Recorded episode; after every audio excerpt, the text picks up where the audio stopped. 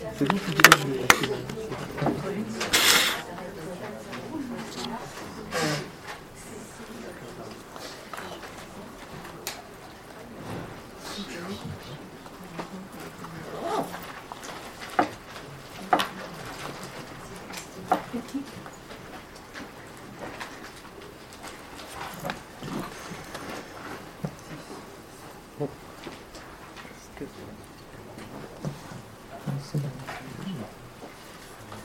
il n'y a plus de, de retardateurs, là, on commence.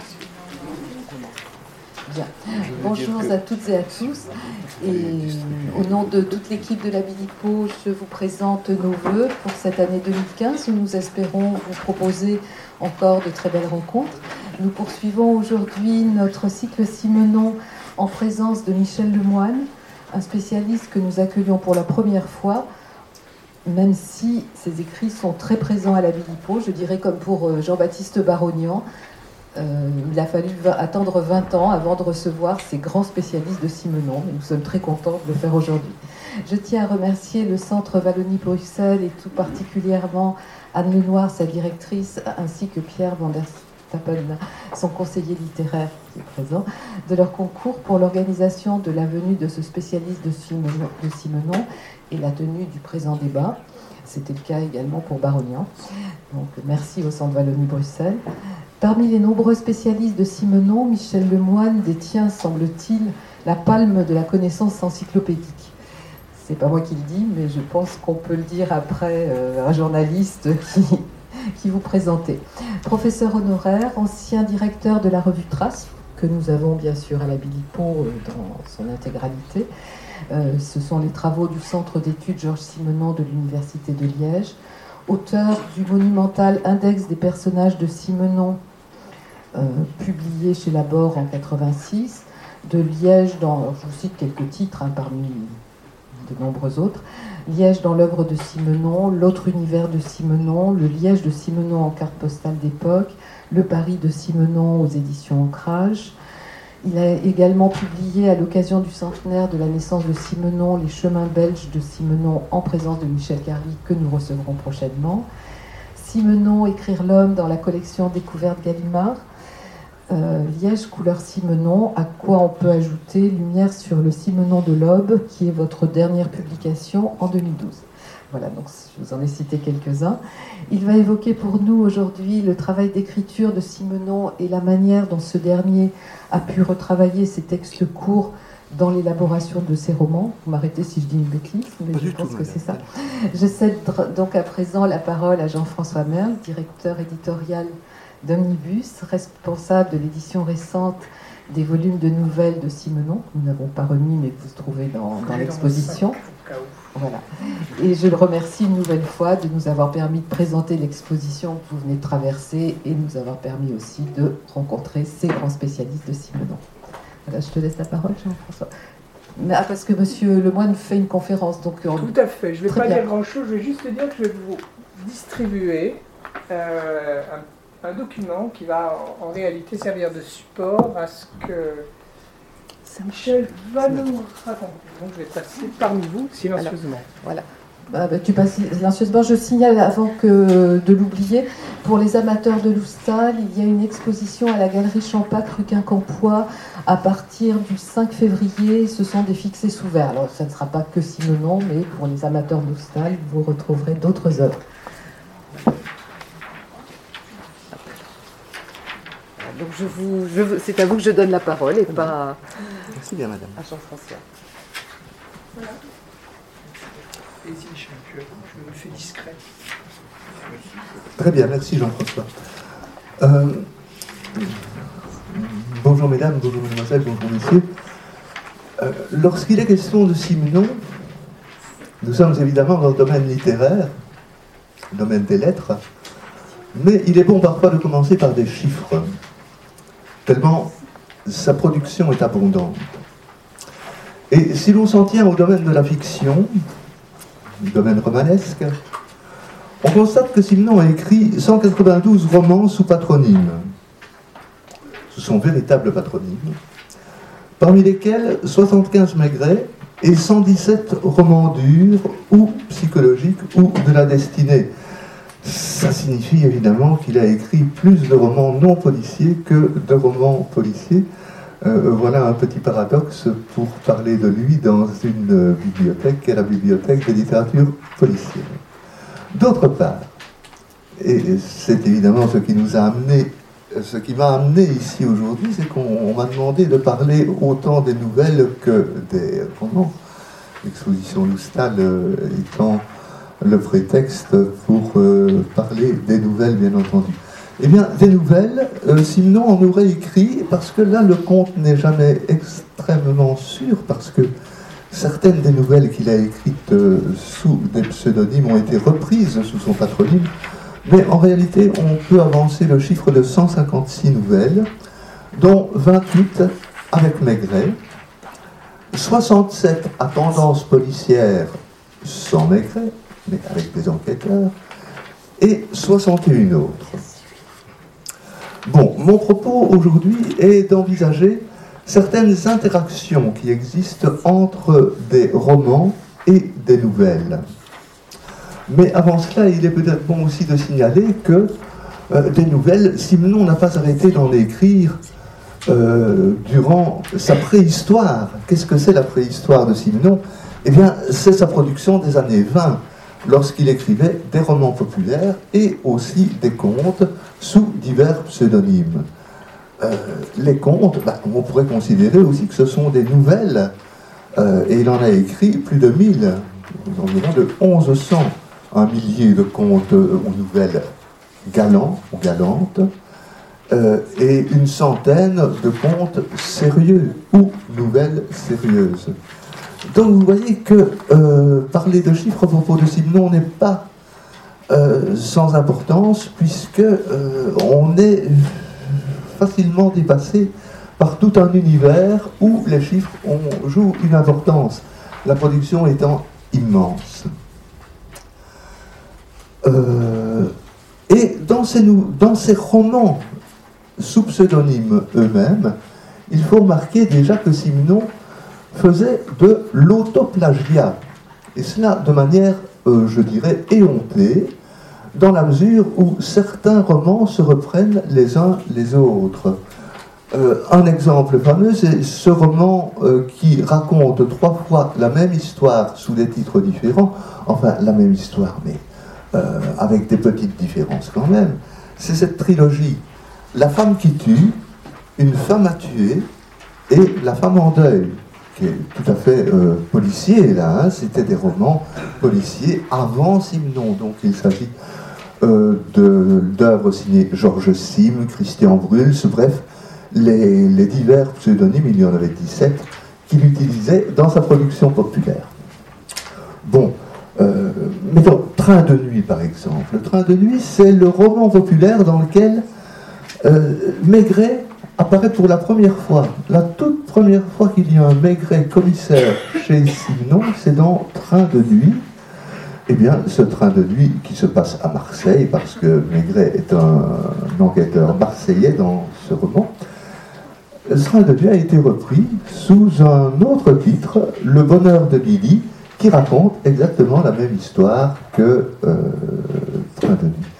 Euh, il y a là tout un champ à explorer et que j'ai un peu exploré d'ailleurs moi-même dans cet ouvrage qui a été euh, montré par Madame tout à l'heure, euh, L'autre univers de Simon. Bon, de cela, vous voyez, c'est une sorte de parenthèse, un petit, un petit os arrangé que je lance comme cela, puisque évidemment, je vais aujourd'hui parler du véritable Simon, c'est-à-dire celui qui écrit sous son véritable patronyme.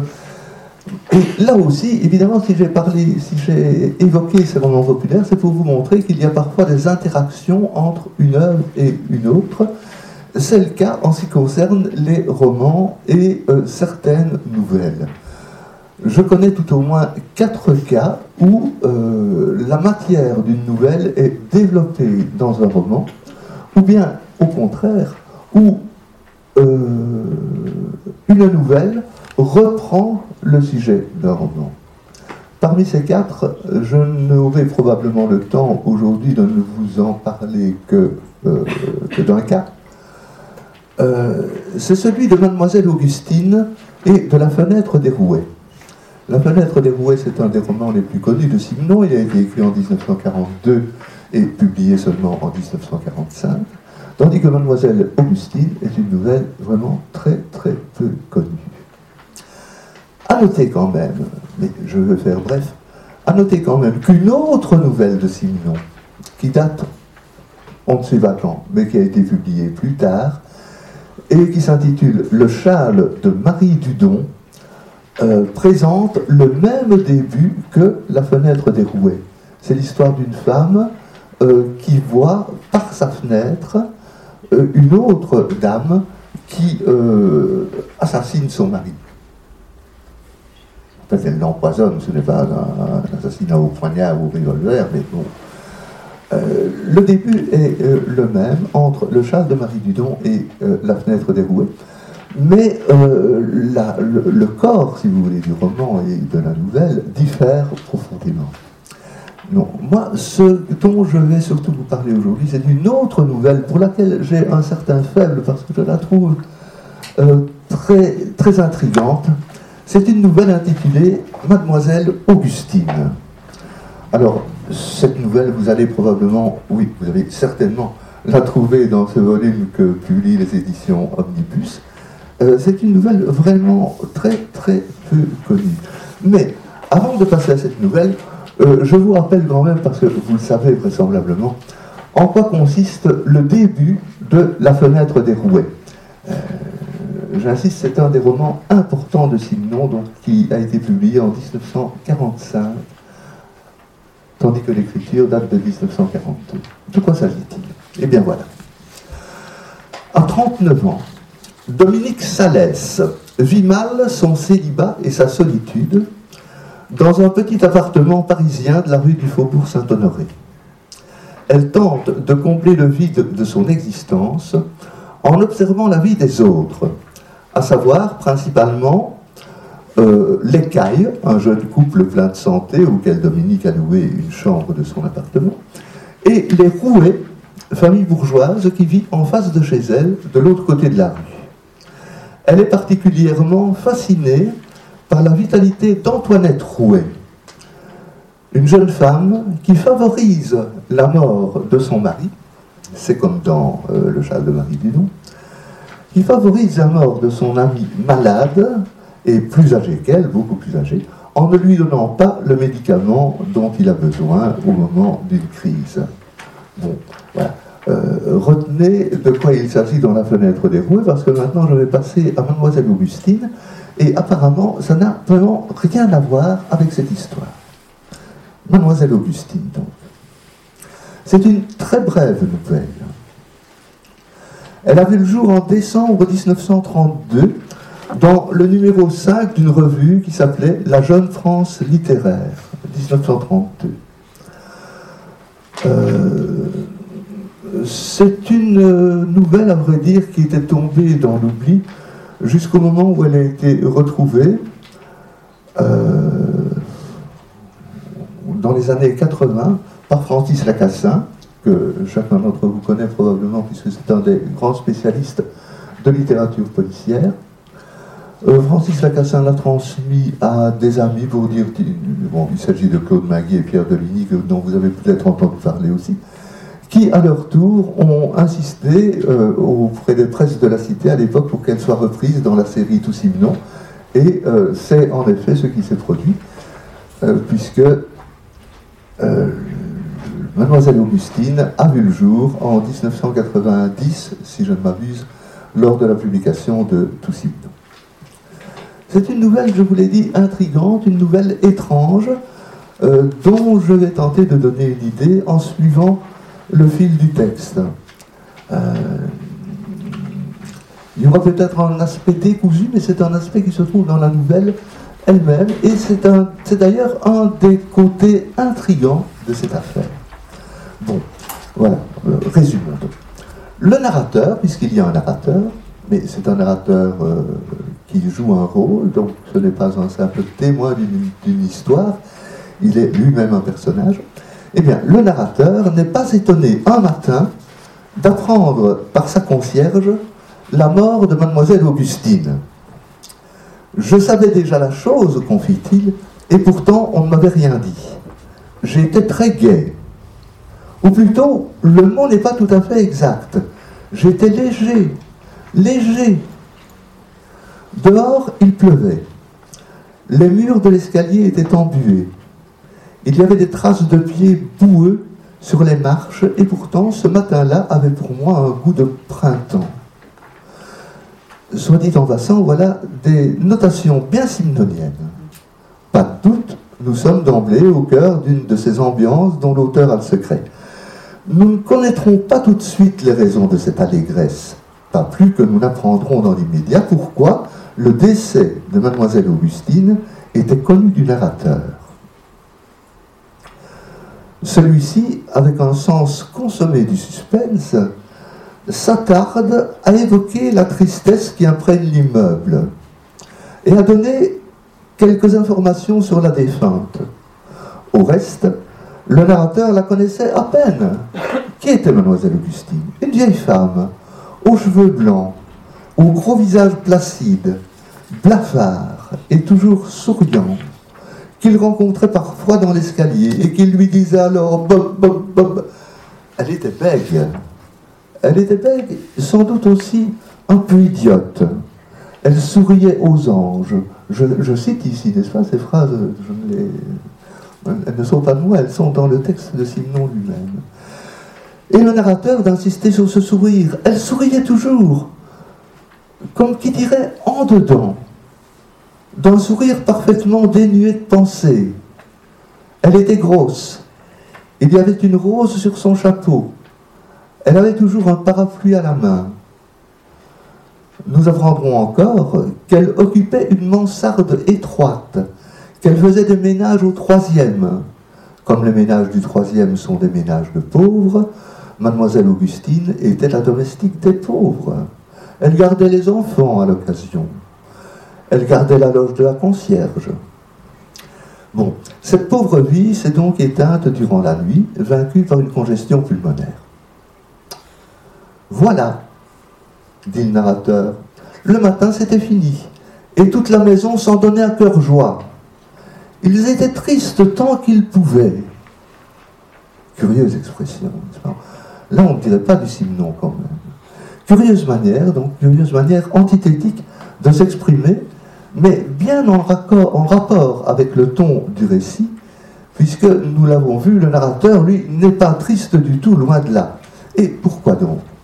Eh bien, le temps des éclaircissements est enfin venu, et nous ne sommes pas au bout de nos surprises.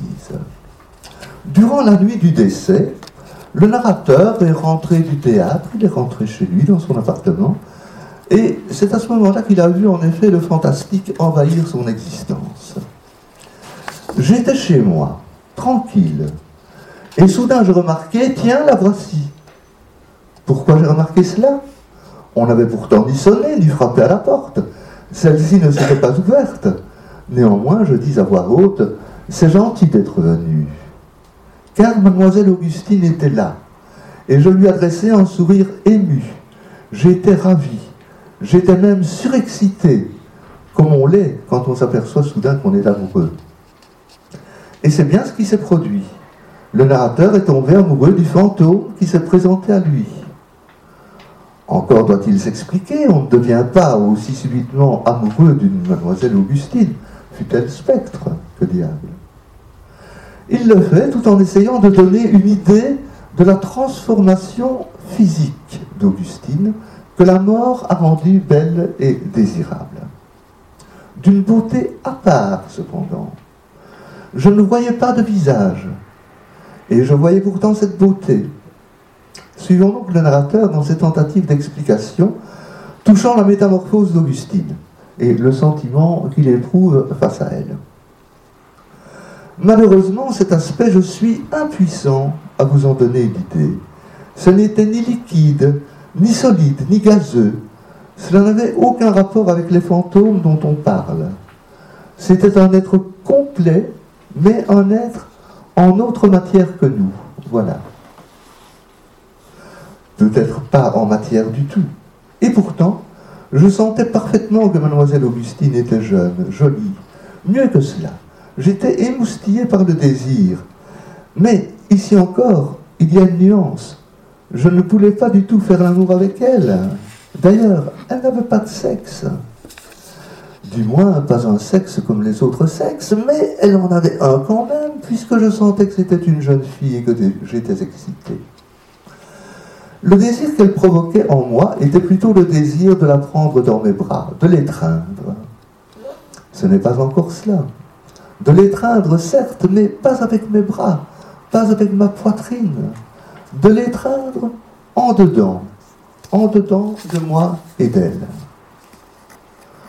Bon, un instant de réflexion s'impose. On ne peut plus l'ignorer. Si l'être qui apparaît au narrateur est senti, terme très vague, comme une jeune fille, il est entendu qu'il n'a pas de sexe, qu'il échappe par conséquent à la commune condition des êtres vivants sexués, et particulièrement au genre humain. La mort aurait-elle fait accéder le personnage à une sorte de statue angélique? Durant sa première existence bien terrestre, mademoiselle Augustine participait déjà quelque peu de cet état. Euh, ne nous a-t-il pas été précisé qu'elle souriait aux anges? Expression qui, on nous l'accordera, est plus souvent appliquée aux bébés et à leur innocence qu'aux vieillards. Certes, bien qu'il soit devenu amoureux, le narrateur ne s'adresse pas à Augustine en lui disant mon ange, mais tout de même. Et l'on nous pardonnera de ne pas nous étendre ici sur le sexe des chérubins ou des séraphins. Nous supposerons, selon l'usage connu, qu'ils n'en ont pas. Une chose est certaine, en tout cas, c'est que le narrateur, ravi comme il nous l'a assuré de cette apparition, est forcément par la même aux anges. Quant à l'étreinte à laquelle il aspire, nous en différerons le commentaire. Le texte, en effet, se poursuit par un dialogue qui s'établit entre les deux personnages. Il en ressort qu'Augustine, dès sa vie terrestre, était amoureuse du narrateur, qui ne pouvait la comprendre.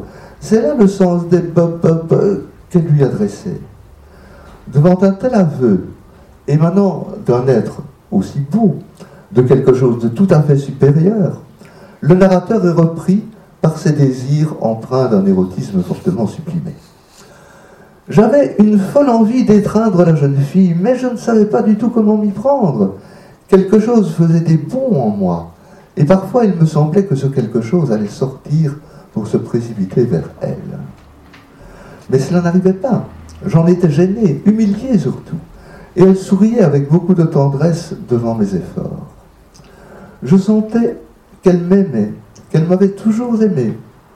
Je sentais que si je parvenais à faire quelque chose, mais quoi?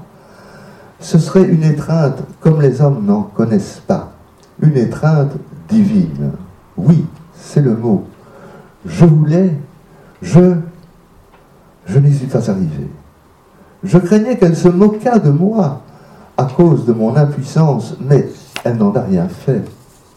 Elle souriait toujours, d'un sourire qui m'enveloppait comme un air tiède.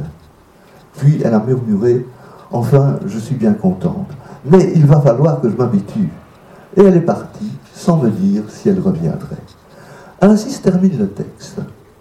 Ainsi se termine un texte d'une facture inhabituelle chez Simon, puisqu'il s'apparente au genre fantastique sans y appartenir vraiment. En effet, la caractéristique essentielle du récit fantastique est la peur qu'il provoque.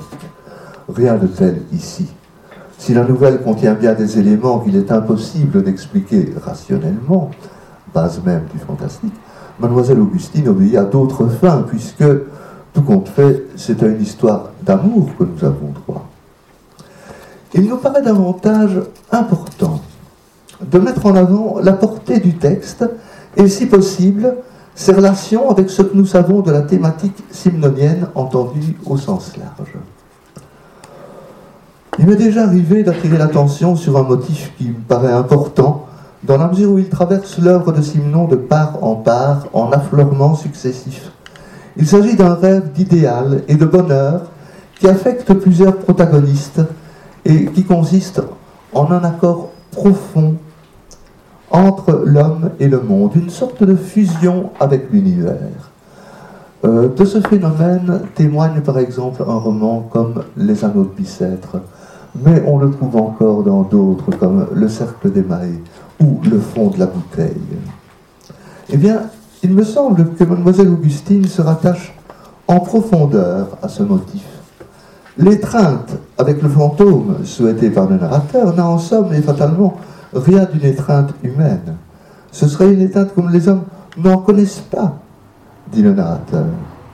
Les bras ou, la poitrine, nous précisons, n'y auraient aucune part. Il ne s'agirait pas d'enlacement, mais d'étreinte en dedans de moi et d'elle, sorte d'intégration suprême à l'autre, de total abandon de soi. Le désir de fusion, somme toute, atteint ici son comble, l'objet du désir n'appartenant même plus à ce monde et s'avérant inaccessible. L'acmé verbal de ce désir est constitué vers la fin du texte par l'expression une étreinte divine, appuyée aussitôt euh, par l'affirmation exclamative oui, c'est le mot. Mais que pourrait être une étreinte divine selon Simon? Il n'a tout de même rien de sa Thérèse d'Avila.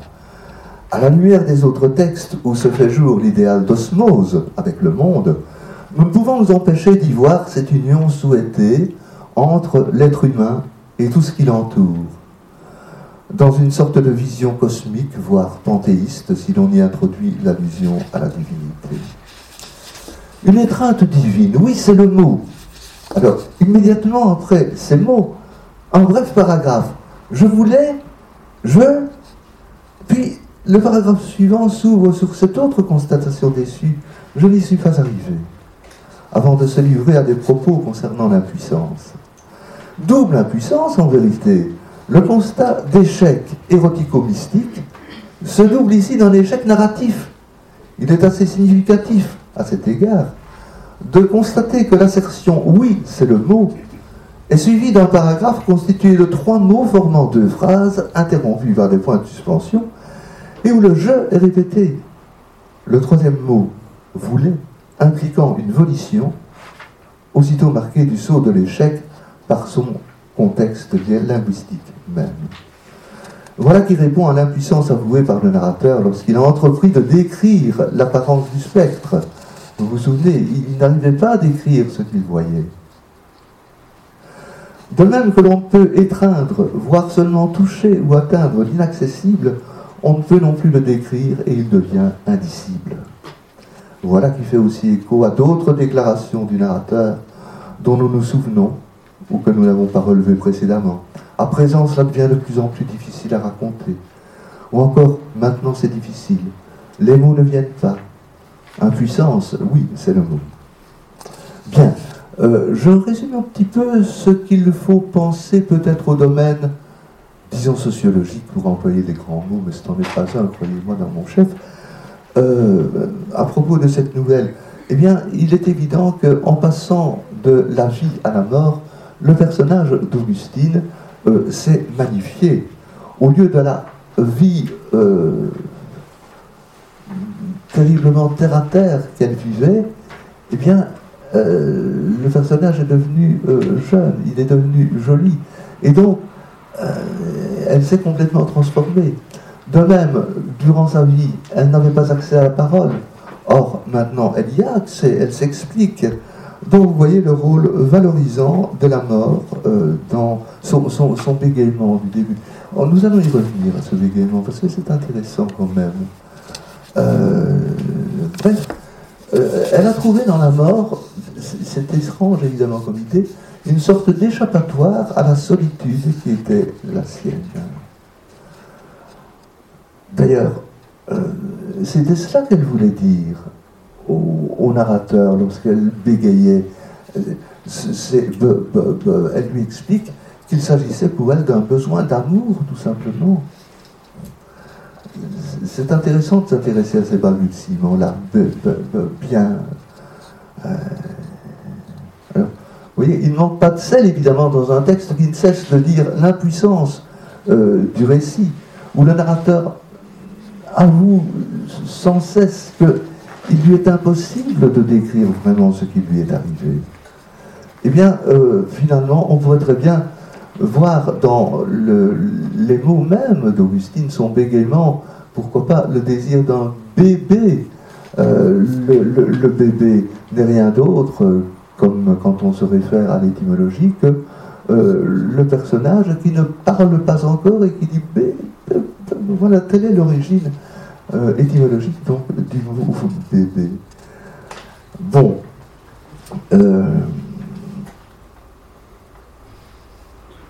Nous avons fait remarquer antérieurement d'ailleurs que les bébés, lorsqu'ils veulent bien sourire, sourient aux anges, n'est-ce pas? Or, nous avons vu que Augustine, elle aussi.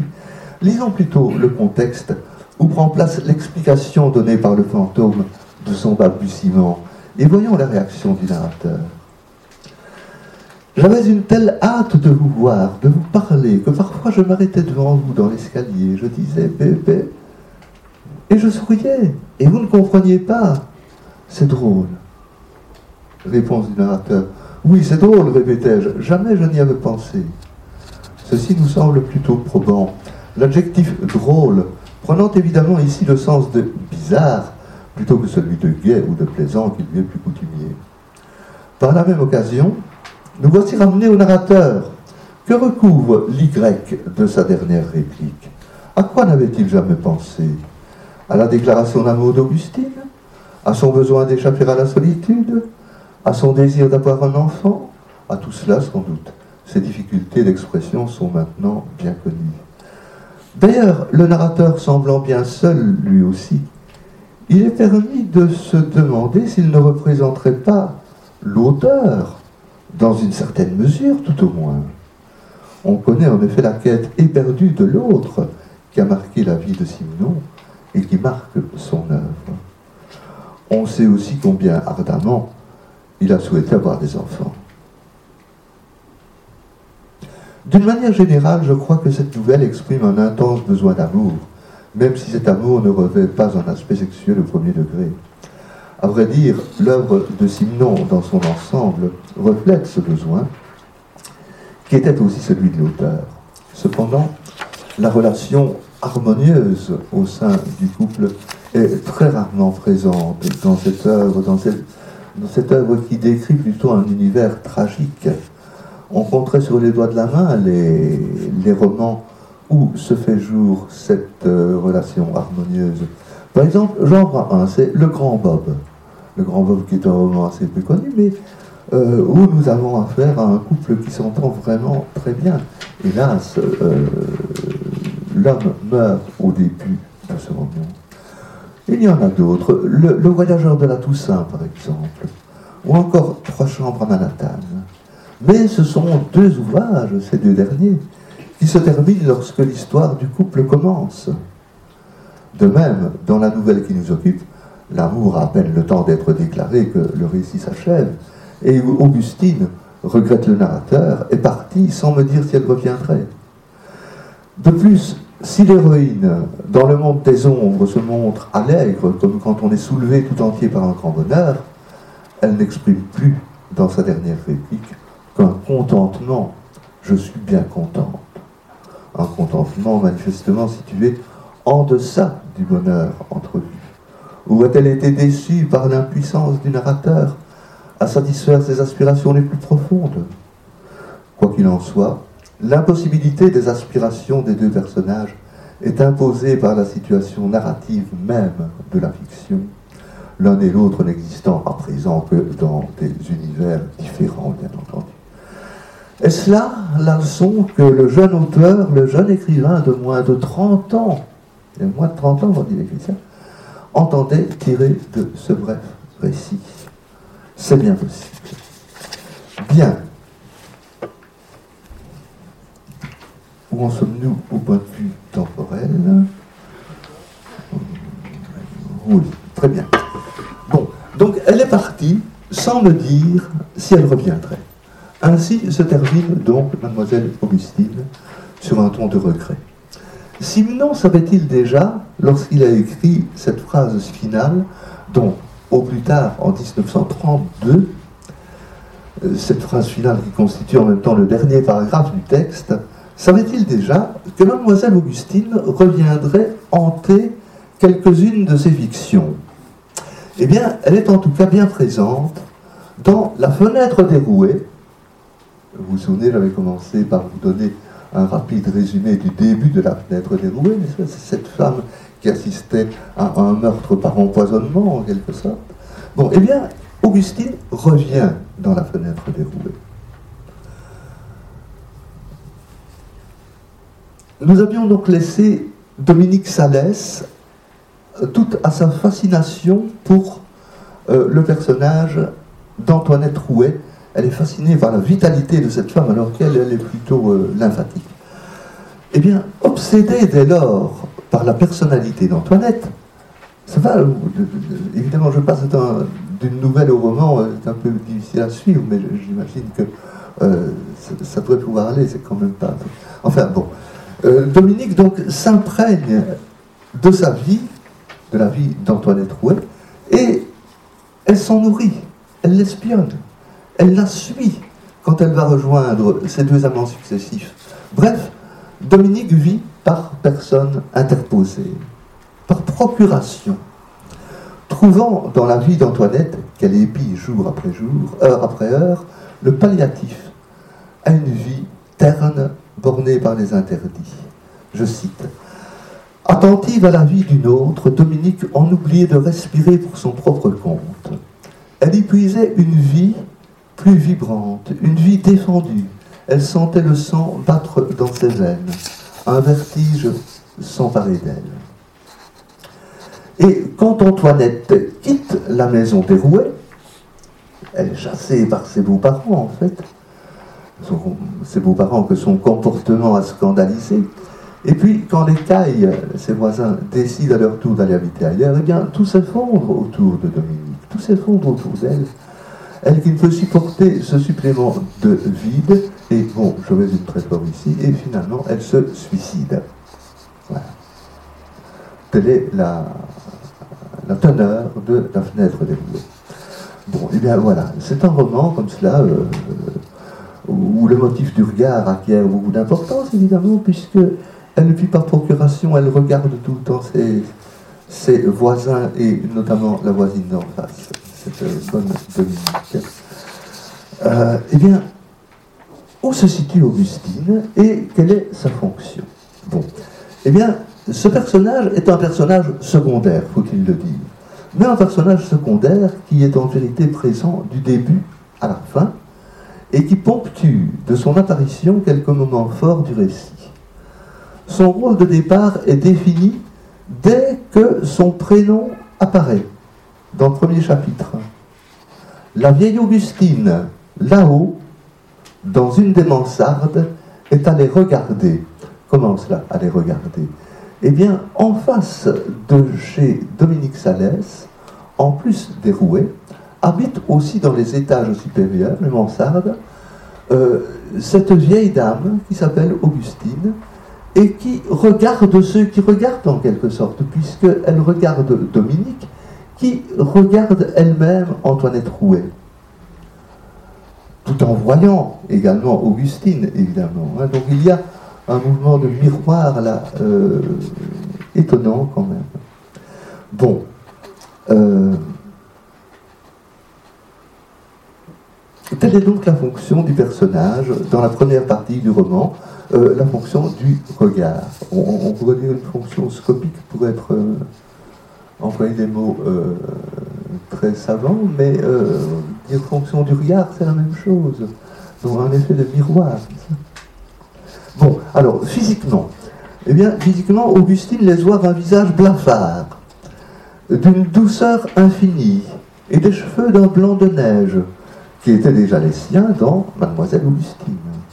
Elle porte un corsage à tout petit dessin blanc, et quand Dominique l'imagine au lit, elle la voit enveloppée de choses informes, des camisoles, des pantalons, des jupons en pilou, imprégnés de son odeur, qui font écho à la drôle de camisole et aux jupons imaginés par le narrateur de Mademoiselle Augustine. Lorsqu'elle fait le guet dans le long couloir presque obscur de son étage où donnent les portes de toutes les mansardes, attendant le passage de quelqu'un à qui parler.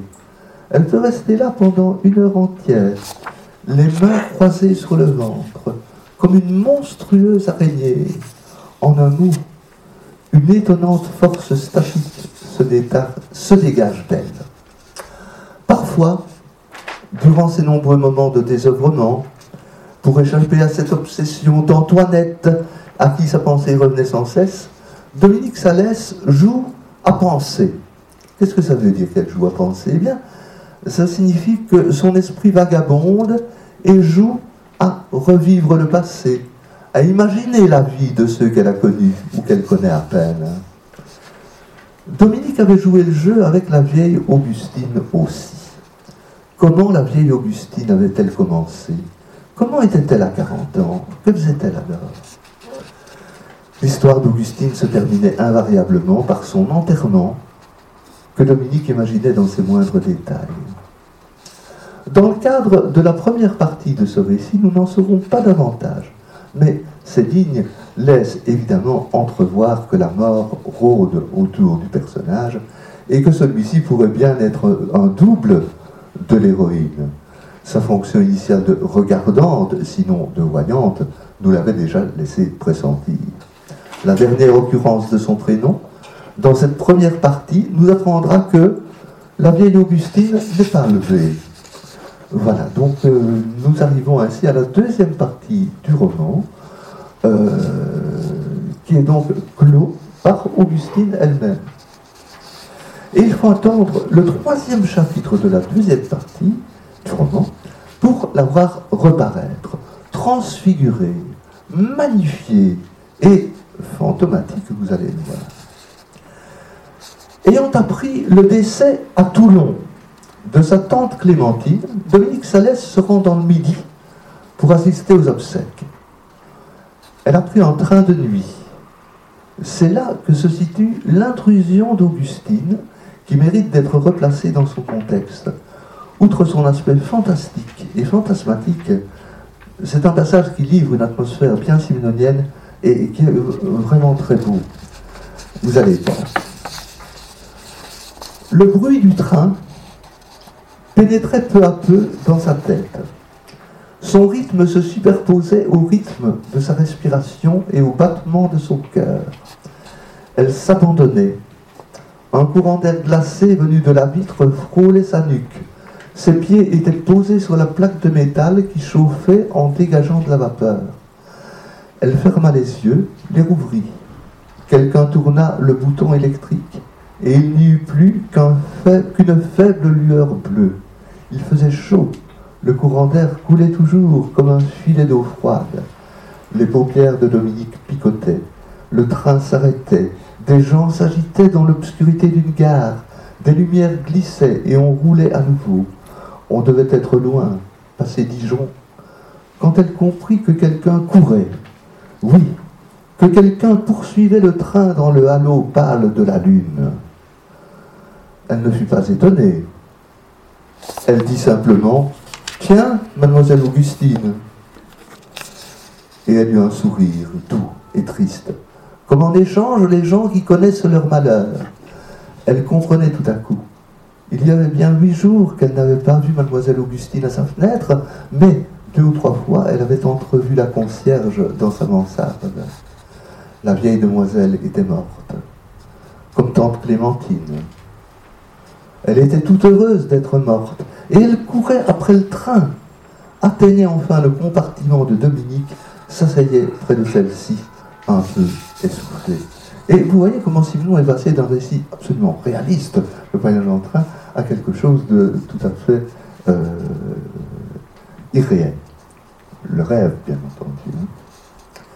Bon, euh, c'est bien une Augustine tout à fait métamorphosée qui prend place aux côtés de Dominique. Laiteuse, quasi lumineuse, si séduisante, si belle, elle n'a plus rien de l'affreuse vieille fille de la première partie. Elle entreprend de se confesser à l'héroïne, et durant cette confession, ses seins se soulèvent à cause de son essoufflement ou par exaltation, des seins qui pourtant devaient ressembler jadis à des méduses. Après l'araignée, voici la méduse, n'est-ce pas? Elle dit à Dominique le désir et le besoin de la rejoindre qu'elle a éprouvé aussitôt après sa mort. Elle lui dit le lien que leurs regards réciproques ont fait naître entre elles. Elle lui prend la main et Dominique est aussi ému qu'au premier contact de la main d'un amant. Je vous aime tant à vous, enfin, Augustine, à une Dominique nullement choquée, car cet amour n'était pas ridicule, elle avait l'impression que c'était tout naturel, que c'était cela qu'elle attendait depuis toujours. La scène se termine par l'essai de concrétisation de cet amour en quelques lignes au long desquelles Simon fait à nouveau preuve de sa virtuosité évocatoire. Sa volonté s'engourdissait, une lassitude surnaturelle s'emparait d'elle. Elle avait chaud au plus profond de sa chair, des lèvres s'approchaient des siennes, elle fermait les yeux, haletait, une sensation unique la saisissait toute. Elle avait peur, elle sombrait, elle... Et ça s'interrompt ici. On l'aura constaté, cette scène présente plusieurs similitudes avec celle où, dans Mademoiselle Augustine, le fantôme apparaît au narrateur. Outre la situation qui est, euh, qui est, qui est finalement la même, outre cette situation, donc, nous retrouvons notamment et au premier chef dans l'une et l'autre le désir de la vieille fille d'échapper à la solitude et son besoin d'amour, désir et besoin exprimés après la mort. Dans les deux cas, en effet, l'accession à la parole ne se produit pas durant la vie du personnage. Dans le roman en particulier, bien, Augustine n'a eu d'existence jusqu'à cette scène qu'en fonction de son regard, elle ne disait rien du tout, comme si pour elle, toute autre forme de communication n'existait pas. Et, euh, allons plus loin, comme si toute autre forme de communication était interdite. De plus, nous pouvons lire cinq fois au cours de cette scène qu'il s'agit d'une demoiselle. Ce n'était pas dit auparavant non plus, mademoiselle Augustine. On notera encore que la tentative d'étreinte tourne court dans les deux récits. À ce stade, il n'est sans doute pas sans intérêt de procéder à un examen qui permettrait de vérifier si le texte romanesque possède des ressemblances avec celui de la nouvelle. Eh bien, vous avez sous les yeux, grâce à une des deux feuilles qui vous a été distribuée, le résultat euh, d'une telle confrontation. Pouvons lire, à gauche, vous avez donc le texte de la lettre dérouée, tandis qu'à droite, euh, c'est ce qu'on trouvait dans Mademoiselle Augustine. Vous c'est assez probant et étonnant. Donc, euh, puisque vous avez euh, la feuille sous les yeux, je me dispense de lire de quelle, de quelle œuvre les phrases proviennent. Elle était toute heureuse d'être morte, comme quand on est soulevé tout entier par un grand bonheur. Souriante, ravie, elle sourit. Si belle, elle était belle. Elle balbutiait, be, be, une délicieuse pudeur, la confusion de la pudeur vaincue. Je suis allé chez vous aussi vite que j'ai pu. J'avais une telle hâte de vous voir. La chose était encore chaude sur mon lit. Je parie que sur le lit c'est encore chaud. Je m'étais toujours promis de vous réserver ma première visite. Je m'étais toujours juré que ma première visite serait pour vous. Je suis si contente. Je suis bien contente. Vous comprenez comprenez Je n'ai pas encore l'habitude. Je ne suis pas encore très habitué. La concierge, une maigre femme, elle est allée frapper aux portes en criant Elle est morte Mademoiselle Augustine est morte Pauvre concierge aux yeux rouges, au petit corps tout fiévreux, tout trépidant, qui courait d'appartement en appartement pour porter le courrier et en même temps, en même temps que la nouvelle. J'ai attendu si longtemps. Il fallait attendre, et c'était long. J'étouffais sa respiration sifflante. Dans ce gros corps, le gros corps, ma transpiration sentait fort, il sent mauvais. Je vous regardais de loin, je m'arrêtais devant vous. J'avais une telle envie de voler vers vous et tout vous dire. J'avais une telle hâte de vous voir, de vous parler. Vous n'auriez pas compris, vous ne compreniez pas. Maintenant c'est fini. Il n'y a que quelques minutes que c'est fait. Je suis tranquille. Vous voilà tranquille. Elle manquait d'habitude. Il va falloir que je m'habitue. J'étais une affreuse vieille fille. Mademoiselle Augustine était une laide vieille fille. J'en ai souffert. Cela ne devait pas être drôle. J'ai attrapé enfin ma pneumonie. Mademoiselle Augustine est morte la nuit d'une congestion pulmonaire. Je vous aime tant. Elle m'aimait. Donc voilà, même détachées de leur contexte, ces citations font apparaître des ressemblances frappantes lorsqu'elles sont juxtaposées. Si elles ne laissent aucunement penser que Simon s'est servi de sa nouvelle pour rédiger la scène du roman, elles témoignent d'une étonnante permanence d'inspiration ou d'une constance très stable au sein du monde imaginaire de l'écrivain. Morte, Augustine est donc venue proclamer le bonheur de sa délivrance à Dominique, alors que celle-ci va elle-même rendre un dernier hommage à une autre morte, sa tante Clémentine. L'héroïne est par conséquent cernée de tous côtés par la mort. Certes, cette rencontre a lieu en songe, évidemment, nous l'avons bien compris, mais Dominique reste imprégné par ce rêve qui a bafoué les interdits pesant si lourdement sur sa vie. Ce n'était qu'un rêve, mais il va hanter l'héroïne jusqu'à la fin du roman, et nous le savons déjà, jusqu'à sa propre fin. Augustine prend place, dès lors, parmi les fantômes familiers, entre guillemets, de Dominique, ceux de son père et de sa mère, celui d'un jeune sous-officier à qui jadis, à 15 ans, elle s'était promise, ceux d'autres parents et connaissances, tous morts, qu'elle évoque quand elle joue à penser. Parmi ces ombres, Augustine ne tarde pas à occuper la première place, et même le premier rang, pourrait-on dire.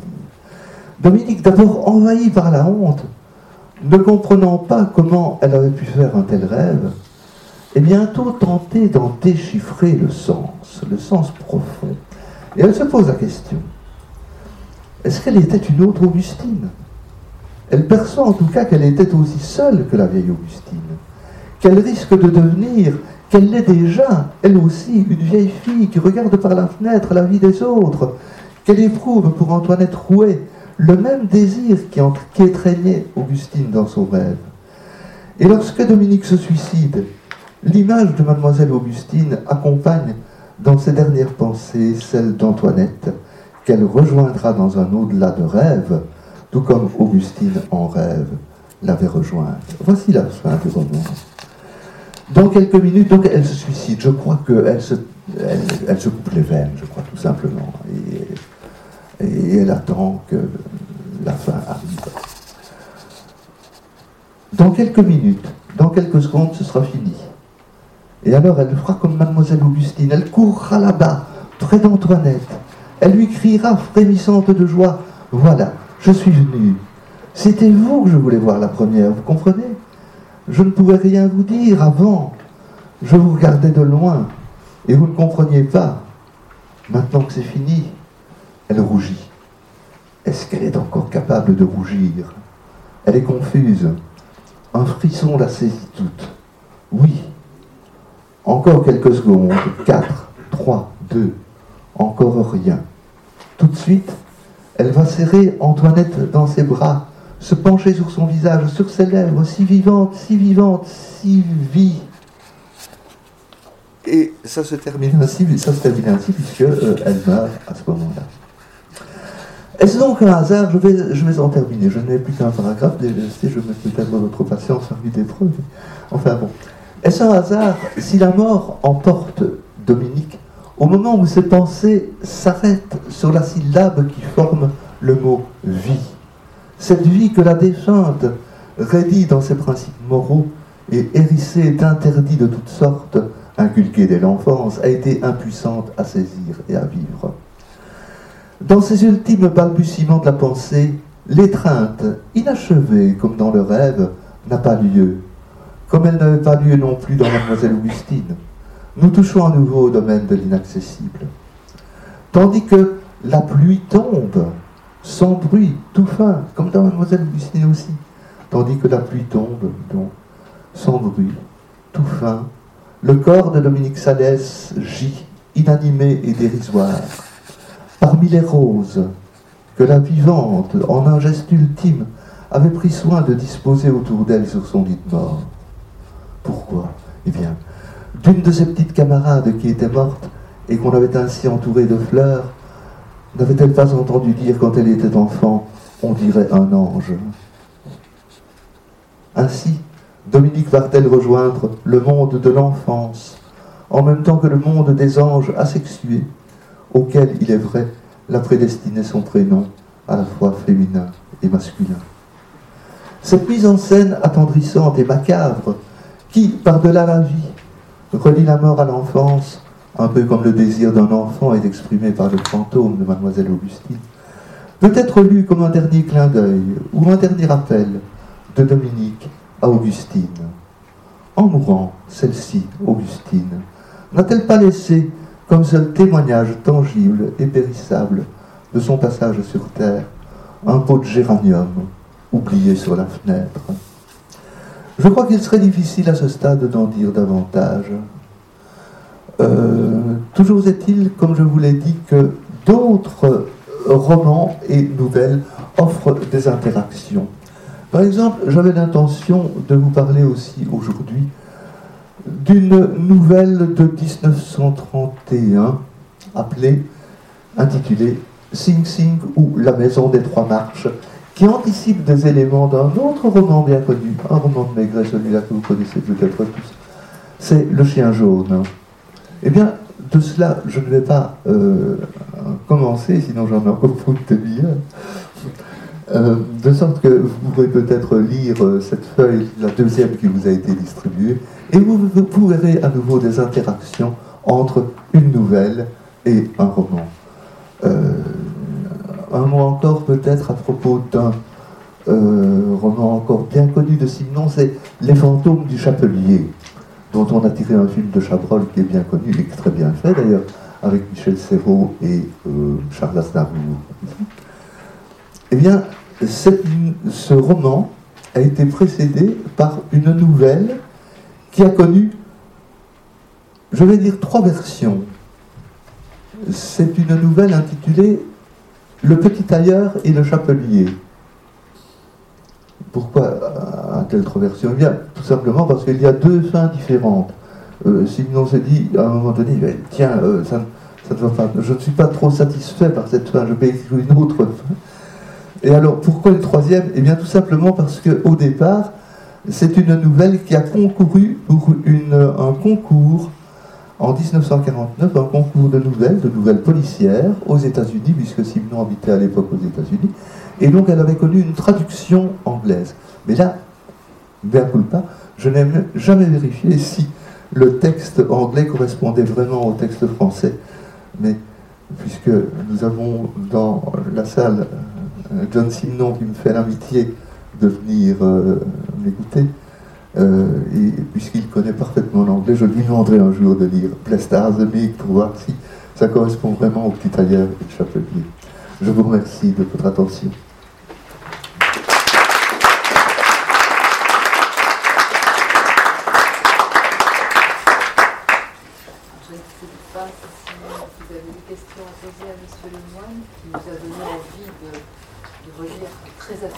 les nouvelles et puis de relire tous les romans.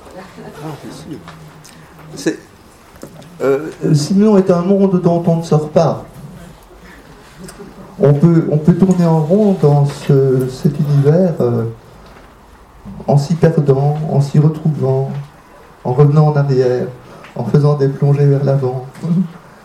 Ben, je, vous en prie. Moi, j'avais une question, c'est est-ce que est-ce que Simonou avait conscience de ces interactions?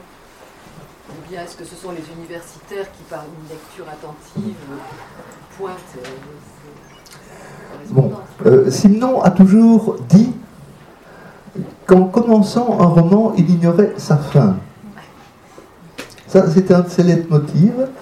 Bon, je, n'en disconviens pas, mais toujours est-il que dans certains cas, euh, il devait connaître la fin. Par exemple, le petit tailleur et le chapelier, euh, il y a une des fins, puisqu'il y a deux versions, qui correspond, ben non, finalement, ça ne correspond pas tout à fait au roman, mais toujours est-il que euh, c'est un roman, Les fantômes du chapelier, donc, qui suit euh, la trame d'une des nouvelles. En ce qui concerne Le Chien Jaune et Sing Sing ou La Maison des Trois Marches, il est impossible, d'après les dates que l'on connaît, euh, les dates d'écriture de Simon, il est impossible de dire ce qui a précédé dans ce cas-là. Est-ce la nouvelle d'abord ou le roman? On n'en sait absolument rien les seules références que nous ayons, les seules certitudes, sont des dates de publication. Or, les dates de publication ne veulent pas dire, euh, ne correspondent pas nécessairement aux dates de rédaction. Bien, pour en revenir au centre de votre question, madame, moi j'ai l'impression que parfois, euh, Simon connaissait partiellement, tout au moins, la fin de certains romans. Je me base sur euh, une autre analyse.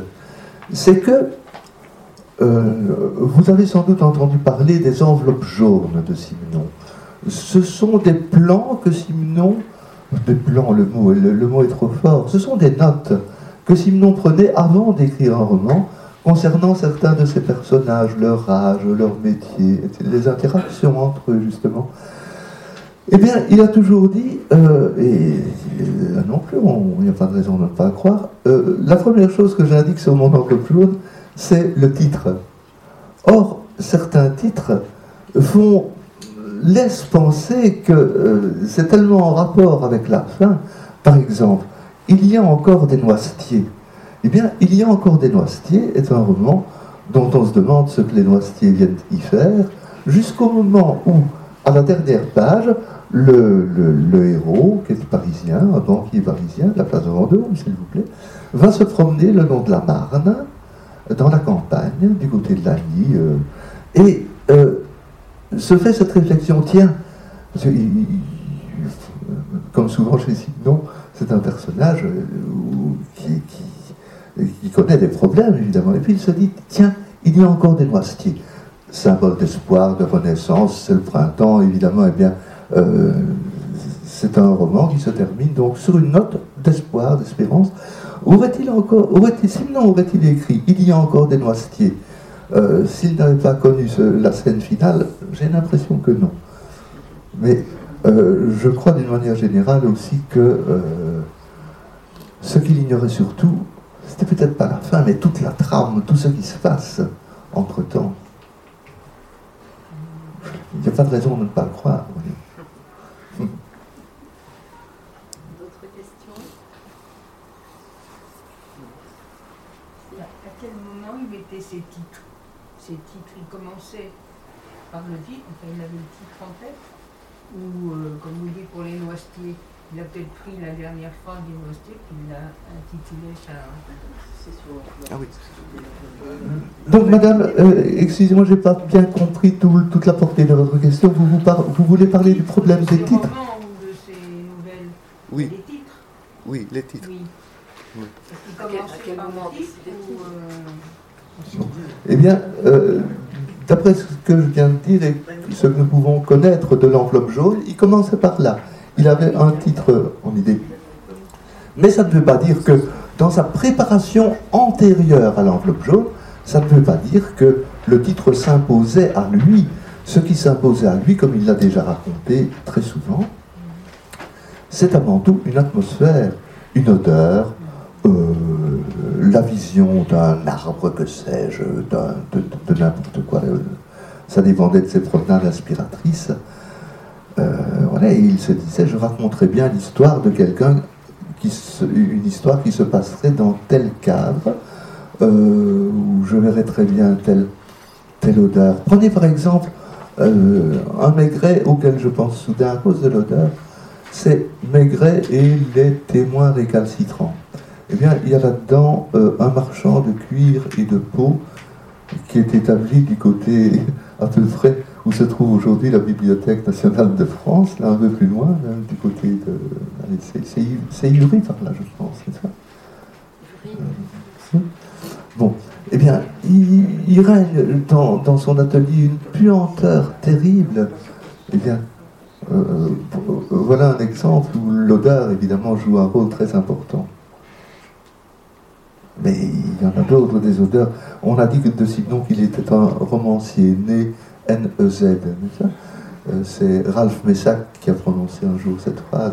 Il a bien raison. Simon est un grand peintre de sensations. Ouh là là, le monde des sensations, c'est. Si vous lisez un roman en vous attachant uniquement aux sensations, par exemple, vous en verrez à chaque page. C'est étonnant. Oui, madame. À part l'exemple que vous nous avez euh, présenté, la d'Augustine, est-ce qu'il y a d'autres exemples de personnages comme ça récurrents qu'on retrouve euh, Oui, voilà, je, vais. Qui apparaissent oui, oui, très bien, madame. Eh bien, finalement, j'en ai cité trois jusqu'à présent. Il y a Mademoiselle Augustine, Sing Sing, la maison des trois marches, et puis l'histoire du chapelier. Eh bien, il en existe encore, à ma connaissance, une quatrième. Il s'agit d'un roman intitulé Le coup de vague. Le coup de vague, euh, qui a été repris, ou bien qui a été anticipé, on n'en sait rien à nouveau, hein, par une autre nouvelle intitulée Les demoiselles de queue de vache les demoiselles de queue de vache. Ça raconte la même histoire, dont je vais vous dire deux mots, mais pas plus. Il s'agit euh, d'une ferme des environs de La Rochelle que Simon connaissait très bien, au point qu'il a failli l'acheter. Il s'agissait d'un domaine, et ça s'appelle toujours comme ça d'ailleurs, qui s'appelle le coup de vague. Au lieu de ça, il a, acheté Marcille. euh, eh bien, euh, dans cette ferme vivait. Mais il s'agit d'une anecdote véritable que l'on a racontée à Simon et que d'autres personnages, si vous voulez, nous, nous ont raconté à quelques, quelques euh, disons, passionnés de Simon qui allaient interroger le fermier actuel.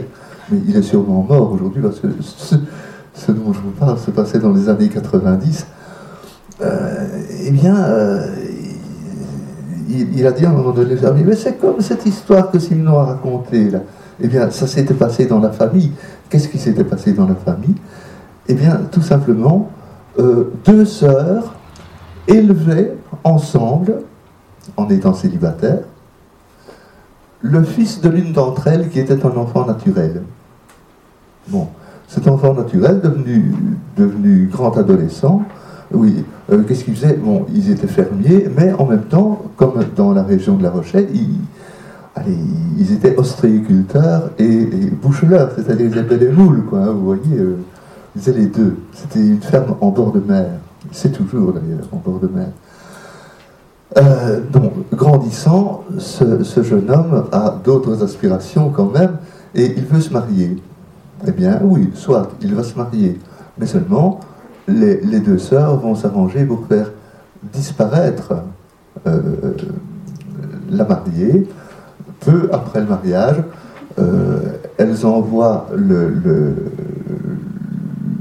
jeune homme, l'homme jeune plutôt, euh, pour les affaires, elles l'envoient en Algérie, traiter avec des gens d'Alger. Et pendant ce temps-là, bah, l'empoisonnement a lieu, et voilà. Une histoire très cyclonienne. Mais, c'est exactement la même histoire, mais qui est beaucoup plus développée, évidemment, euh, dans le roman que dans la nouvelle. Vous direz, tiens, que de vache, c'est un, nom bizarre, ça.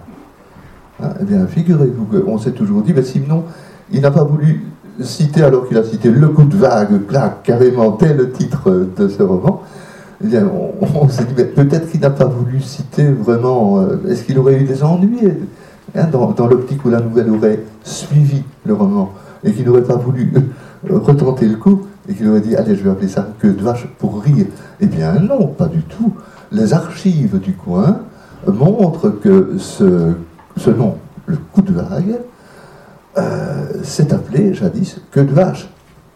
Il y a là des, des différenciations linguistiques et dialectologiques locales que l'on peut trouver à l'intérieur de chez les toponymistes, n'est-ce pas, ceux qui étudient les noms de lieux, on voit que ça remonte à une origine latine. Bref, voilà, nous voici très loin du monde simonien, c'est l'étymologie ici, mais euh, ça ne manque pas d'intérêt. Évidemment, ça permet de voir qu'il euh, y a identité entre coup de vague et queue de vache. Voilà. Monsieur je suis, venu en me demandant euh, si euh, ce qui était commun aux nouvelles et aux romans, c'était plutôt l'intrigue, plutôt euh, l'intrigue policière, ou plutôt un personnage, une sensation, une émotion. Euh, avec votre dernier exemple, on a l'impression que c'est l'intrigue qui est reprise. Dans les autres, j'ai plutôt l'impression que la, nouvelle est, un, personnage, une émotion, un moment, et puis ça se développe en intrigue dans le roman. C'est un peu la C'est cela. Et pourtant, cher monsieur, si si des éléments d'intrigue n'étaient pas communs, euh, je crois que la parenté ne serait pas perceptible. Donc, au début, si vous voulez, quand on se rend compte de ces ressemblances, de ces parentés, eh c'est à cause de l'intrigue, me semble-t-il, pas du tout à cause des personnages. Ou alors, il faut être vraiment axé là-dessus, ne s'intéresser qu'aux personnages. Voilà quelle serait ma réponse, brièvement.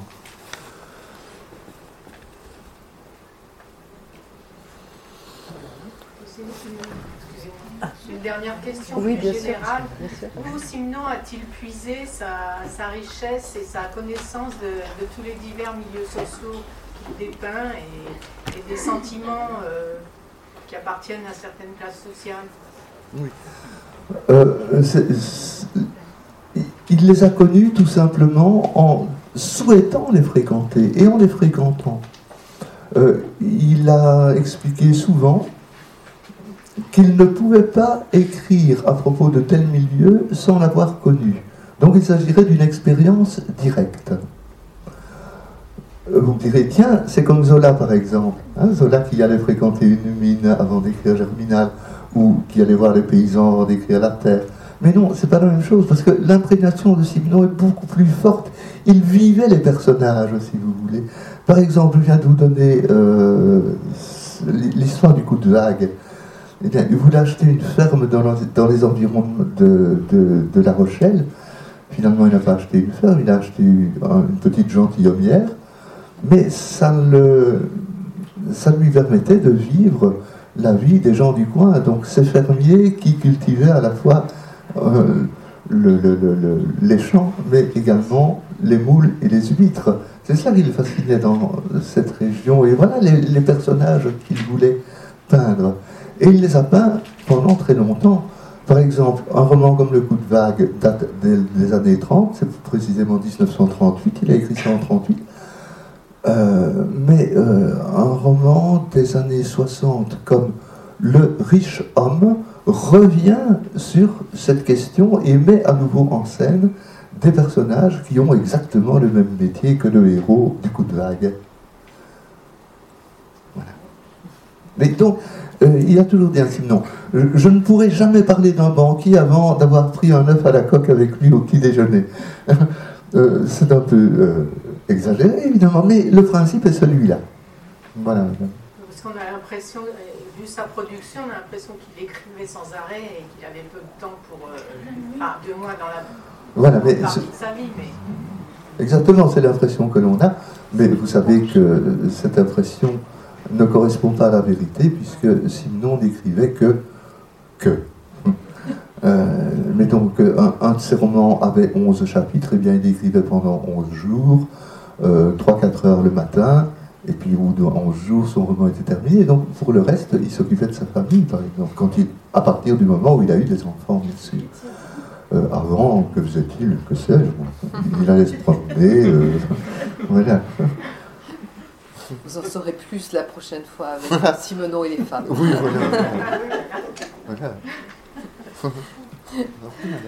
Merci, monsieur Lemoine. Je, je vous l'avais dit, euh, la, réputation d'exégète de monsieur Lemoine n'est pas usurpée.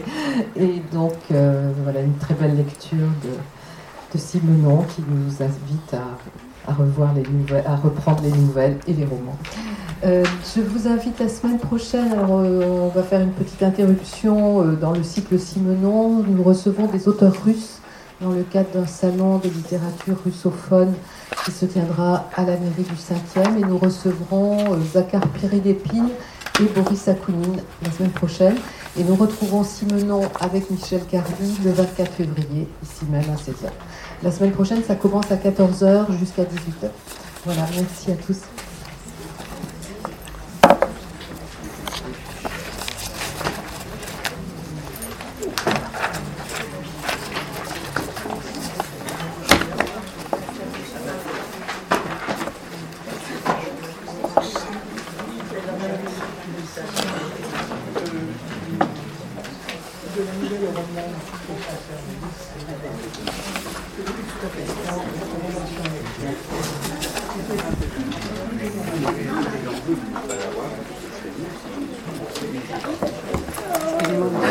Vous en prie, madame. Vous posez une question que vous avez dit au début, j'ai pas voulu embêter tout le monde avec.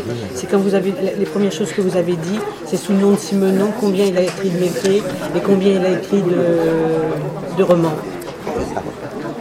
Euh, au total, donc. Donc, au total, sous son véritable nom, il y a donc 192 romans. Parmi ces 192, il y a 75 maigrets. D'accord.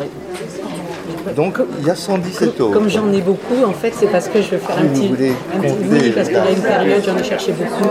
Il y en a qui sont très abîmés sur, le- sur, sur les quais et tout ça. Et donc j'en- ai vraiment beaucoup. Et euh, je vais me rendre compte de ce qui me, de ce qui me manque parce que j'aime. euh, J'aime beaucoup, je trouve que. Et, et ce qu'il y a, c'est que c'est- des livres. Par exemple, moi, j'ai pas d'institution, c'est des livres faciles à lire, mais, aussi qui, qui nous impliquent dans le, dans le caractère des gens, dans, dans une certaine philosophie, en fait.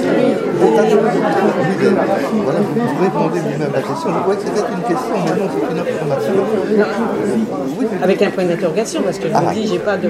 Mais moi, c'est ce que j'ai ressenti en lisant tous ces, tous, ces romans.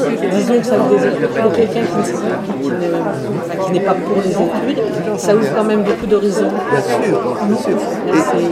Et vous savez, j'ai dans les romans plusieurs approfondis là, ici, vous voyez. Mais en réalité, euh, on prend connaissance de cette œuvre sans nécessairement y voir des arrière-plans.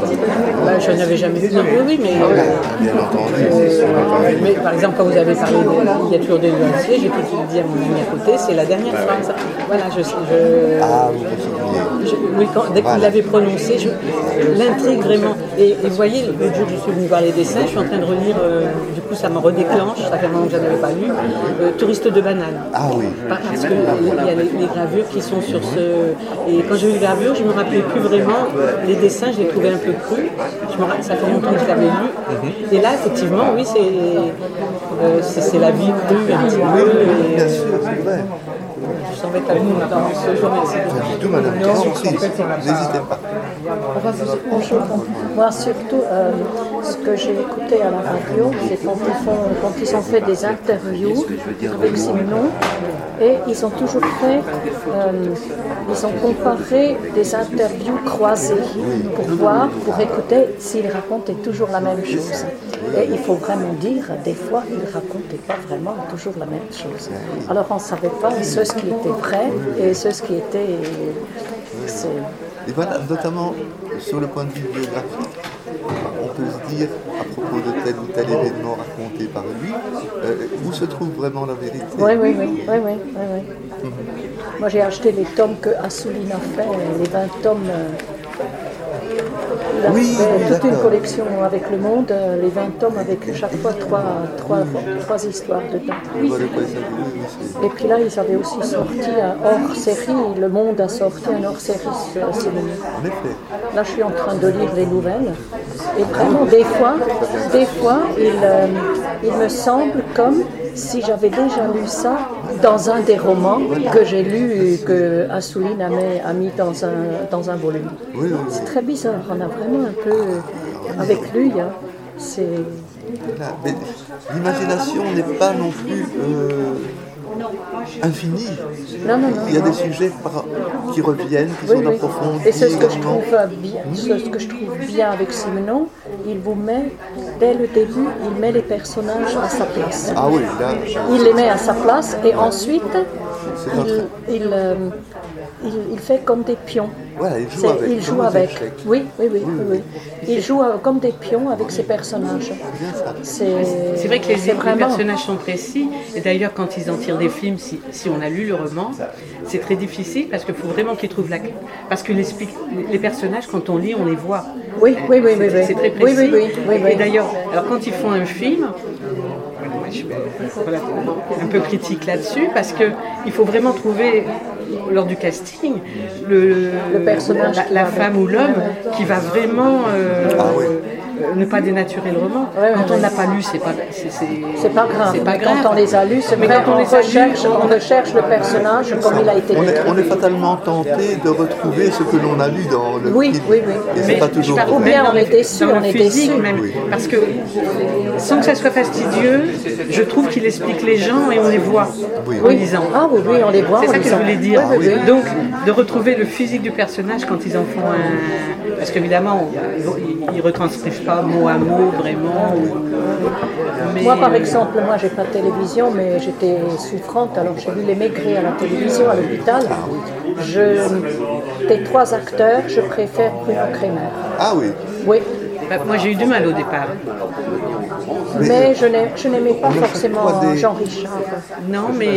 Et puis, et puis gamin, je le vois pas vraiment, je le vois pas vraiment en maigret. Mais, mais, Bruno Kremer, je le voyais vraiment. Euh, je, pouvais l'identifier avec mes grains. que, moi j'ai eu du mal, je trouvais qu'il avait le visage, trop aigu. Alors quand on lit Les Maigrets, on a l'impression que c'est un homme un peu rablé, avec un visage euh, plus arrondi. Plus, arrondi. Bruno Kremer a un nez un petit peu. Non, non, moi je préférais Bruno Kremer dans, le rôle de, dans les rôles de Maigret. Ah oui, mais si on, c'était vraiment. Si on parle du physique, le, physique, quand on lit Maigret, on a l'impression que, Simone, que Maigret c'est un homme au visage rond. Euh, aux épaules larges. Mais tu sens Gabin, déjà on ne le voit pas fumer la pipe. C'est vrai. C'est pas ça, Gabin. Moi qui adore Gabin, qui, je suis allé voir tous les films avec Gabin, je ne le vois pas du tout euh, fumer la pipe. Merci beaucoup pour cette conférence. Vous avez eu sûrement une bonne note au bac français, monsieur. Oui, madame, ça allait en français. Ah oui, parce que vous faites un commentaire de texte. Félicitations, c'est vraiment 20 sur 20. Merci beaucoup. Ah oui, vraiment. Euh, ah oui, hein. J'ai jamais écouté un commentaire de texte comme le vôtre. Euh, C'était pas forcément sur Simenon, mais ah. bravo, merci. Au revoir. Merci, je vous en prie, madame. Au revoir.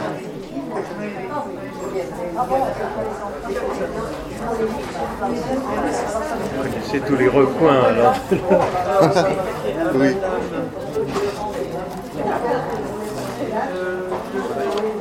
Parce que moi je suis un peu de trace, mais c'est pas sûr.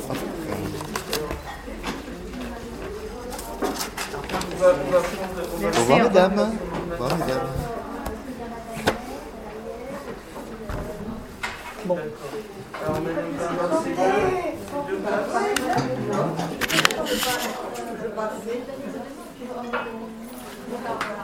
Oui.